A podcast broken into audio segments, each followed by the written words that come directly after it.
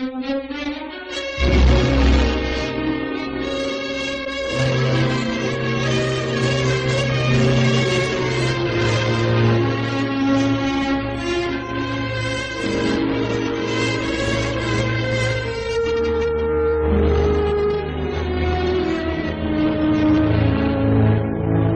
certo, minha amiga. Mas se houvesse agido com mais piedade, talvez pudesse ter evitado a dolorosa tragédia da minha vida paternal, quando o meu pequeno Marcos foi levado pelas mãos vingativas de André.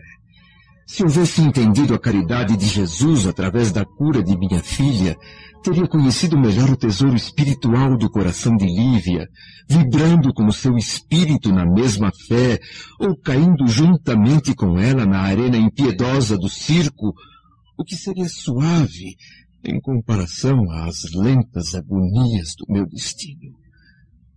Teria sido menos vaidoso e mais humano se houvesse absorvido o verdadeiro significado da palavra fraternidade.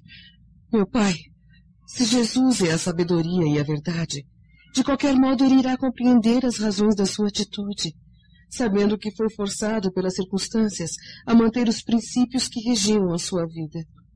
Filha querida, Nestes últimos anos tenho a presunção de haver chegado às mais seguras conclusões a respeito da dor e do destino. Acredito hoje, com a experiência da velhice, que nós mesmos contribuímos para agravar ou atenuar os rigores das tarefas desta vida.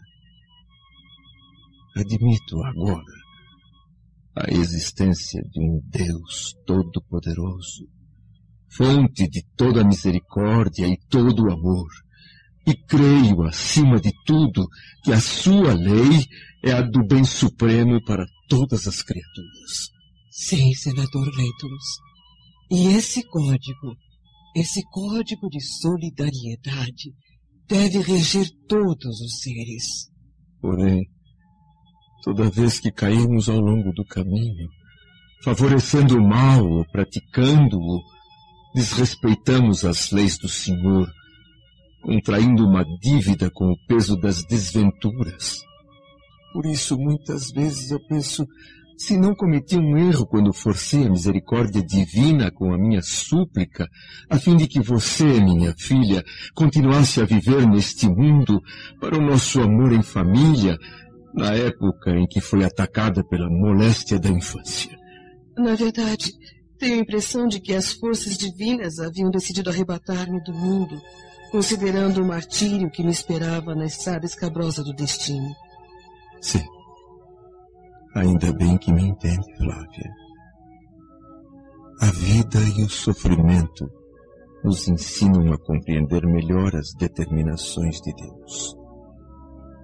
Por isso, antigos adeptos das religiões misteriosas da Índia e do Egito acreditam que podemos, todos nós, voltar várias vezes à Terra em outros corpos. Por falar em Egito, vamos agora às proximidades da loja sinistra do velho feiticeiro egípcio Araxes.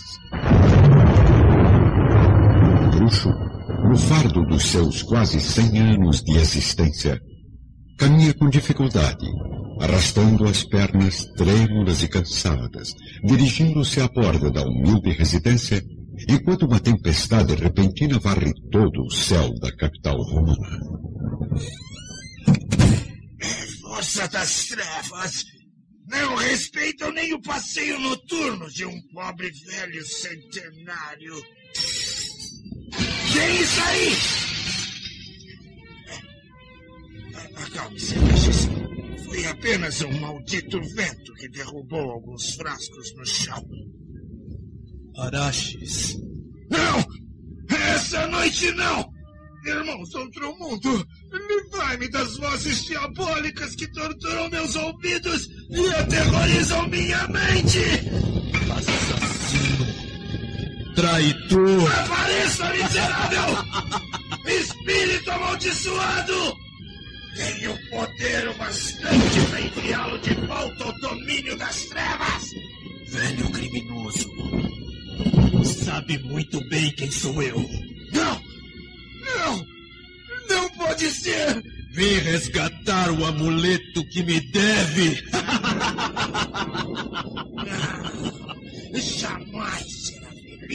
criatura maldita! Nem mesmo na vida espiritual!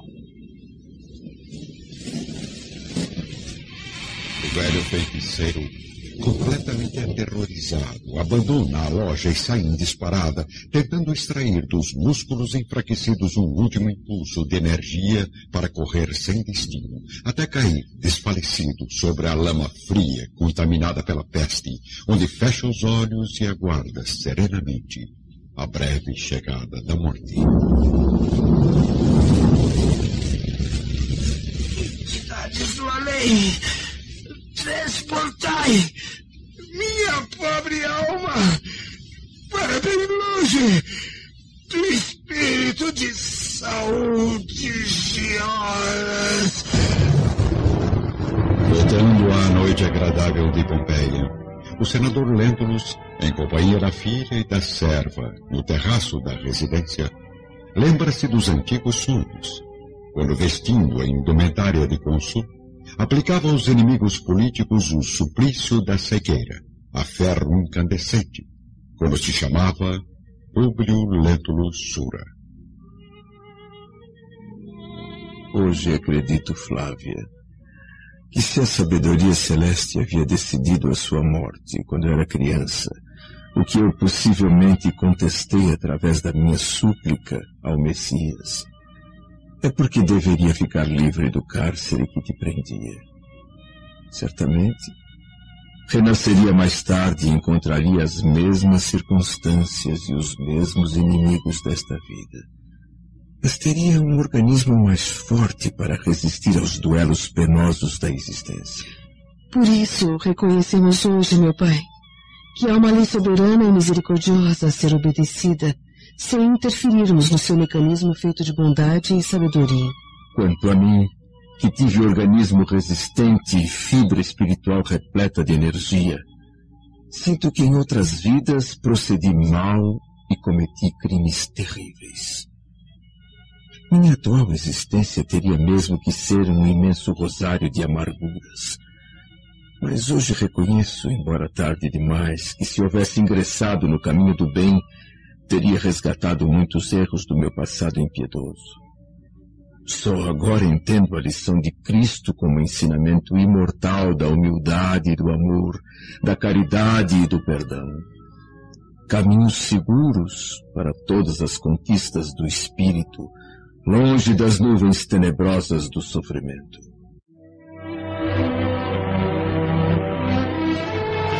No agradável terraço, sob a brisa noturna de Pompeia, Ana e Flávia não sentem o tempo passar, envolvidas pelos relatos comoventes do senador Lentulus, que neste momento recorda no fundo da alma o sonho relatado ao amigo Flamínio há décadas atrás. O castigo não seria necessário no mundo se compreendêssemos o verdadeiro sentido do bem, praticando-o por atos, palavras e pensamentos. Se é verdade que já nasci condenado ao suplício da cegueira, em tão trágicas circunstâncias, talvez pudesse ter evitado a consumação desta pena se abandonasse o meu orgulho para ser um homem humilde e bom. Não diga isso, meu pai. O senhor sempre foi um ser humano justo e honesto. Sim, Flávia. Procurei agir de modo coerente e leal. No entanto, de certo modo, favorecia os meus próprios interesses e as vontades do poder imperial. Um gesto de generosidade da minha parte teria certamente modificado as atitudes vingativas de André de Gioras. Mas a realidade é que continuei com o meu egoísmo, com o meu orgulho, com a minha criminosa impiedade. Assim, só fiz agravar minhas dívidas perante a justiça divina e não posso esperar compaixão dos juízes que me aguardam. Senador, acredite, todas as suas observações são profundamente justas. Aceito plenamente a lei das vidas múltiplas que defende o nosso aprendizado nas lutas penosas do mundo. Pois nas divinas lições de Jesus, Jesus afirmou que ninguém poderá ingressar no reino dos céus sem renascer de novo. Enquanto isso, bem longe dali, na capital romana, que após a intensa tempestade, ostenta no céu algumas tímidas estrelas. Vemos Plínio em companhia do amigo Július, degustando um saboroso vinho palestino na antiga residência dos Severos. Então, Plínio, por que me chamou aqui a essas horas? Porque você é o único e verdadeiro amigo que tenho em comum. Sim, mas essa revelação surpreendente não poderia ter aguardado até amanhã para ser pronunciada. Eu não estou brincando, Júlio. O assunto é sério. De volta ao terraço dos Lentulus, em Pompeia. Porém, senador, acredito que, apesar da sua cegueira no corpo e da sua amargura no espírito, deve sempre trazer a alma plena de crenças e esperanças do futuro, senador. Porque Cristo também nos afirmou que nosso Pai não quer que se perca uma só de suas ovelhas. Sim, minha amiga. Sempre Jesus. Sempre Jesus.